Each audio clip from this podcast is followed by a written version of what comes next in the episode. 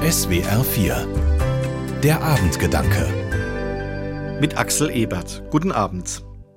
Manchmal kann aus etwas Schlechtem noch Gutes entstehen. Diese Erfahrung hat schon Martin Luther gemacht. Heute, am 31. Oktober, ist Reformationstag.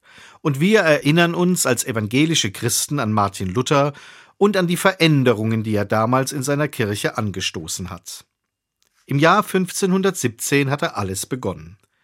Martin Luther hatte 95 Thesen veröffentlicht, um auf die Missstände in seiner Kirche aufmerksam zu machen.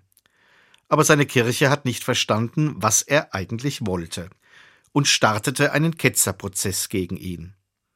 Das ist dann für Martin Luther richtig gefährlich geworden, lebensgefährlich.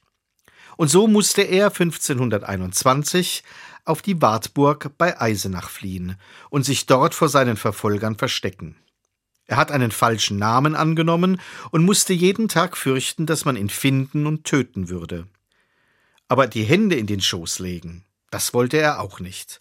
Martin Luther hatte viel Zeit in seinem Versteck, und so hat er begonnen, das griechische Neue Testament der Bibel in die deutsche Sprache zu übersetzen. Luther wollte, dass jeder Mensch in unserem Land selbst die Bibel lesen kann. Nach elf Wochen war er fertig. Rekordzeit. Martin Luther muss Tag und Nacht gearbeitet haben. Aber so ist aus etwas Schlechtem etwas Gutes entstanden. Weil Martin Luther sich aus Angst um sein Leben verstecken musste, entstand die Bibel in deutscher Sprache. Ein Meisterwerk, das die weitere Geschichte unseres Landes und unsere Kultur tief geprägt hat. Aus Schlechtem kann Gutes entstehen. Ich finde das ermutigend. Denn auch in meinem Leben passieren immer wieder Dinge, die ich nur schwer annehmen kann. Es gibt Tage, da habe ich das Gefühl, ein Unglück kommt nach dem anderen und alles ist irgendwie gegen mich. Da macht mir die Geschichte von Martin Luther Hoffnung und auch Mut. Auch das, was in meinem Leben schlecht ist oder zerbrochen oder woran ich schwer trage, kann ich in Gottes Hände legen.